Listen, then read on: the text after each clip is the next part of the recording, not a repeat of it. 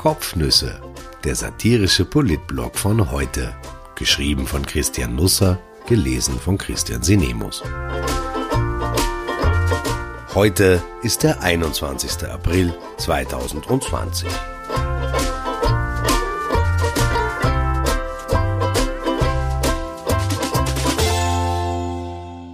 Fritösterreich.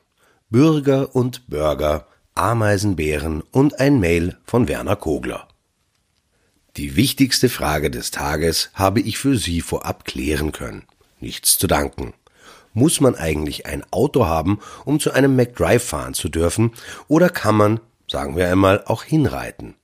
Bevor ich mich der Lösung des Rätsels auf seriöse Weise nähere, darf ich anfügen, das mit dem Pferd wäre gestern nicht ratsam gewesen. Eventuell hätte jemand Reiter oder Reiterin recht unsanft vom hohen Ross geholt. Die meisten Österreicher sehen nämlich nur harmlos aus, haben es aber faustdick hinter den Ohren. Manche von uns haben es auch faustdick hinter dem Unterleiberl, vor allem seit wir im Corona-Gefängnis einsitzen, den Kühlschrank immer vor der Nase. Fünf Wochen dauert unsere Haft schon. Oder sind es bereits sechs? Dazwischen gab es irgendein Fest, Ostern vielleicht, oder war es doch Weihnachten? Eventuell haben wir das mit der Ausgangssperre auch falsch verstanden oder haben zu ernst genommen, was uns der Kanzler gesagt hat. Viele in diesem Land nehmen den Kanzler zurzeit sehr ernst. Ob zu Recht, wird es die Geschichte zeigen. Die Umfragen sind da ein zu zwielichtiger Kumpan. Sebastian Kurz nannte vier Gründe, warum man vor die eigene Wohnungstür gehen darf. Nicht drei und nicht fünf. Die Regierung war in letzter Zeit recht streng mit uns. Zu Recht natürlich, wir sind ja doch ein wilder Haufen Hippies. Wir durften folglich raus, um einzukaufen, um jemanden zu pflegen, um Sport zu machen oder arbeiten zu gehen, wegen der vier großen M's also. Markt, Mutti, Mucki, Mörtel. Wenn keiner passte, dann hat man halt Pech gehabt, dann blieb man drin. Die ganzen fünf oder sechs Wochen lang, auch rund um Weihnachten. Der Kanzler wird schon wissen, was er sagt. Und wenn nicht, wer soll das beweisen? Die Opposition? Ich weiß, sie haben es gern lustig. Jedenfalls gestern war es soweit. Plötzlich hatten alle einen neuen triftigen Grund, um rauszugehen, denn gestern sperrte McDonalds auf. Also eigentlich sperrte er nicht auf, sondern er öffnete eine Luke, ein Fenster zum Hof, wie das die Cineasten vielleicht eher sagen würden, und über dieses Fenster zum Hof wurde Essen gereicht. Sackweise. Die Österreicher, gut genährt, aber trotzdem hungrig und durstig nach Wochen im verschärften Arrest, stürmten das Food aber sowas von fast, dass man direkt Angst bekommen konnte, selber nichts mehr zu kriegen, auch wenn man gar nichts wollte. Nach Engpässen beim Klopapier und Germ droht nun der Bürgernotstand. Es geht immer noch eine Stufe absurder in diesem Land. Überall gab es lange Staus vor der Essensausgabe. Sogar der Verkehrsdienst im Radio warnte, manche Blechkolonne war bis zu einem Kilometer lang. Eine Stunde und mehr benötigte man in vielen Filialen, man wartete sich zum Laberl, ehe man eines in die Hände gedrückt bekam. Wobei gedrückt ein guter Begriff ist, das passt zur Ware. Weil Zeit etwas ist, das derzeit nichts kostet, blieben die meisten geduldig. Es wurde matt gehupt, wenn sich jemand nach vorne schwindelte. Ein paar Mal kam die Polizei, aber so ist das halt beim Mittagessen in Österreich. Mit dem Fahrrad, einem Schlauchboot, einem Dixie-Klo, einer Badekabine oder gar zu Fuß darf man nicht zum McDrive. Nur damit ich dieses Rätsel auch noch auflösen darf. Es muss schon etwas sein, das auf einer Fahrbahn bewegt werden darf und einen Motor besitzt. So steht es tatsächlich in den Hausregeln. Aber probieren kann man natürlich alles. Etwa hinradeln oder reiten. Motorengeräusche nachahmen, brr, brr, brr, sagen, Moment, ich stelle nur kurz den Motor ab, bestellen, vorfahren, also vorgehen, bis nah ans Fenster zum Hof, brr, brr, brr, fertig. Leider wird man von Kameras gefilmt, fliegt also auf. Aber wir sind natürlich in Österreich. Etwas ist ausdrücklich verboten, also ist es ausdrücklich erlaubt. Gestern kamen ein paar Hungrige tatsächlich mit dem Radl, Selbstredend bekamen sie Ware ausgehändigt. Alles andere wäre auch etwas merkwürdig gewesen. Nach dem Aufsperren der Baumärkte ist das Fenster zum Hof unser zweiter Schritt in Richtung Normalität. Man könnte jetzt einwenden, dass es für ein Kulturland wie Österreich vielleicht schmückender wäre, wenn es Festspiele gäbe statt Festessen, aber wenn man fest isst, dann ist das ja auch eine Art Event und schon wieder ist alles im Lot. Mitte Mai sperren dann die restlichen Gastrolokale auf. Man darf ungeschützt rein, wäre auf Dauer auch etwas mühsam gewesen, mit Maske zu trinken und zu essen, vor allem bei Backerbsensuppen. Es war gestern überhaupt ein Tag, an dem sich vieles zum Besseren wendete. Wir erfuhren auch, dass sich Seth und Flody gut erholen. Kennen Sie nicht?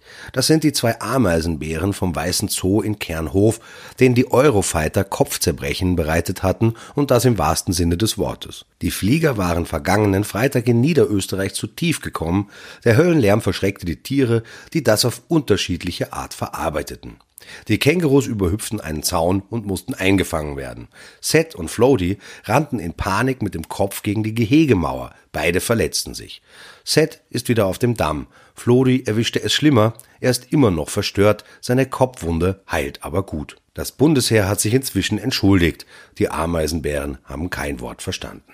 Für Österreich sind die Eurofighter so etwas wie Corona in der Luft. Seth und Flody sehen das jetzt wohl ähnlich. Sie kosten viel Geld und keiner weiß so genau, wofür sie gut sind, also die Flieger, nicht die Bären. Jetzt stellte sich heraus, dass sie noch weniger taugen, als man das schon immer vermutet hatte. Der NEOS-Abgeordnete Douglas Heuers Trautmannsdorf stellte eine parlamentarische Anfrage an die neue Verteidigungsministerin Claudia Tanner, die ich erneut richtig schreibe. Der Bürger wirkt schon. Man kann es kurz machen. Die Eurofighter sind nachtblind, aber es ist gar nicht so einfach festzustellen, was Tag und was Nacht ist in Österreich. Der Grund dafür heißt bürgerliche Morgendämmerung. Heuers Trautmannsdorf fragte, ob die Eurofighter-Jets tagsüber voll einsatzfähig seien, wie Tag definiert sei und ob es zur vollen Einsatzfähigkeit gewisser Lichtverhältnisse bedürfe. Tanner beantwortete die Frage nach der Einsatzfähigkeit mit einem schlichten Ja holte dann aber weiter aus. Die Tageslichtphase beginnt mit der bürgerlichen Morgendämmerung und endet mit der bürgerlichen Abenddämmerung. Zur Erfüllung des vollen Einsatzspektrums ist eine visuelle Zielidentifizierung notwendig.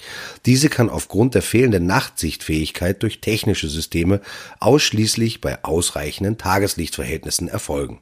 Kurz, wenn es düster wird, dann wird es für die Eurofighter finster. Verrate ich hier etwa ein militärisches Geheimnis? Bürgerliche Morgendämmerung heißt es übrigens nicht, weil ORF-Reporter Hans Bürger immer zu einer gewissen Uhrzeit aufsteht. Nein, zu dieser Tageszeit befindet sich der Mittelpunkt der Sonnenscheibe höchstens sechs Grad unter dem Horizont, entnehme ich der Fachpresse. Es gibt noch eine nautische Dämmerung und eine astronomische Dämmerung. Irgendwann ist dann aber wirklich finster und der Eurofighter geht schlafen. Wirklich finster schaut es derzeit in Tirol aus. Aber so richtig will das keiner dort wahrhaben. Die Tiroler fühlen sich unschuldig, einfach schlecht behandelt, vom Ausland und von den Wienern sowieso. Der meistgehörte Begriff dieser Tage vor Ort lautet Tourismusbashing. Im Wilden Westen die Version vom Anpatzen, ein Wort, das Sebastian Kurz durch zwei Wahlkämpfe trug. Im ORF Tirol trat nun Mario Gerber auf, Hotelier, vor allem aber Hotelier Obmann der Tiroler Wirtschaftskammer. Eine Moderatorin führte mit ihm eines dieser beinharten Interviews, für die die Landesstudios berühmt und berüchtigt sind. Als Einstieg wählte sie die Frage, Herr Gerber, wie gelassen sind Sie? Gar nicht, führte Schüler Gerber aus. Er sah sehr trotzig drein, stand allein vor einem ORF-Mikro im Studio und polterte, von Fragen oder Zwischenrufen unbehelligt, einige Zeit lang dahin. Das klang so. Wir erleben zurzeit rabenschwarze Wochen im Tiroler Tourismus und dementsprechend schlecht ist auch die Stimmung.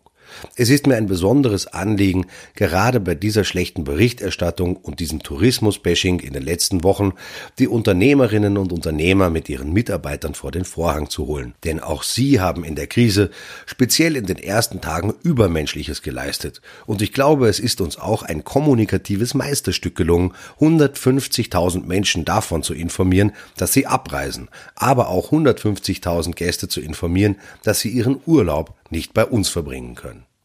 Dieses kommunikative Meisterstück hat dazu geführt, dass sich von Ischgl und Co. aus das Virus wunderbar über ganz Europa verbreiten konnte und dass wir in Österreich alle ein paar Wochen Stubenarrest aufgebrummt bekamen.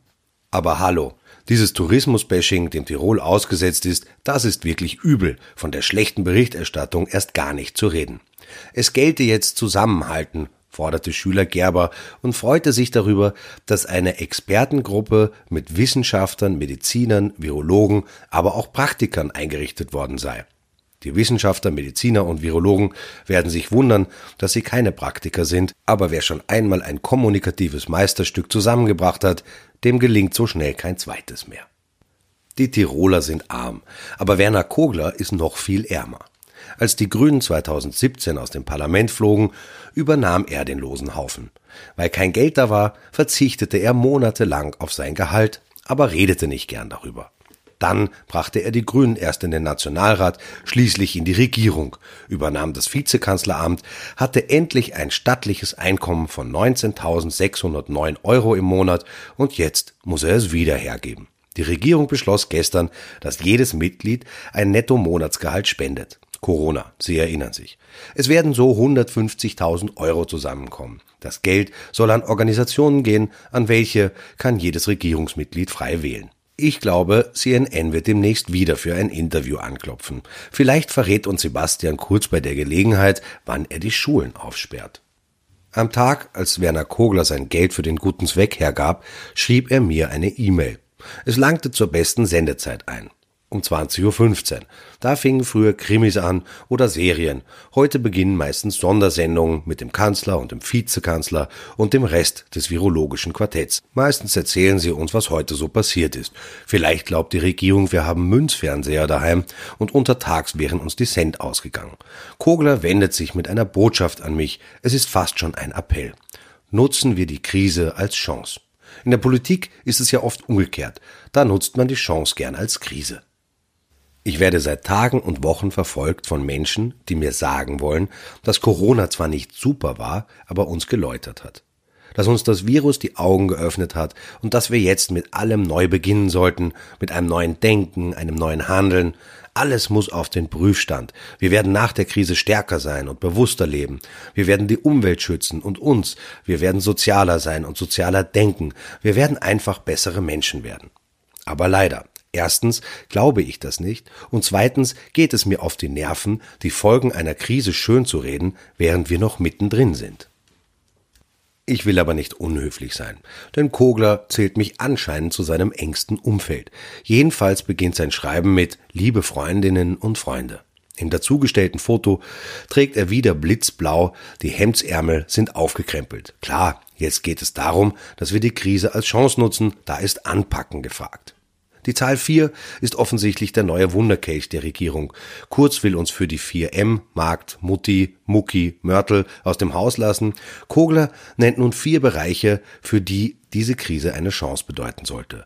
Nachhaltiges Wirtschaften, soziale Absicherung, zukunftsorientierte Arbeitsplätze, Klima- und Umweltschutz. So lange wie er redet, so kurz ist sein Schreiben. Es endet mit Helfen wir zusammen, halten wir zusammen, alles Liebe. Dann gibt Kogler mir noch zwei Videotipps. Leider ist nichts von Netflix oder Amazon Prime dabei, sondern die Links führen zu den Reden der Umweltministerin und der Justizministerin. Dann lieber Sondersendung im ORF. Sehen Sie diesen wunderbaren Dienstag als Chance, sonst kriegen Sie die Krise. Mögen Ihre Nuggets aus Gold sein und nicht nur paniert. Bis morgen, wenn es bürgerlich dämmert.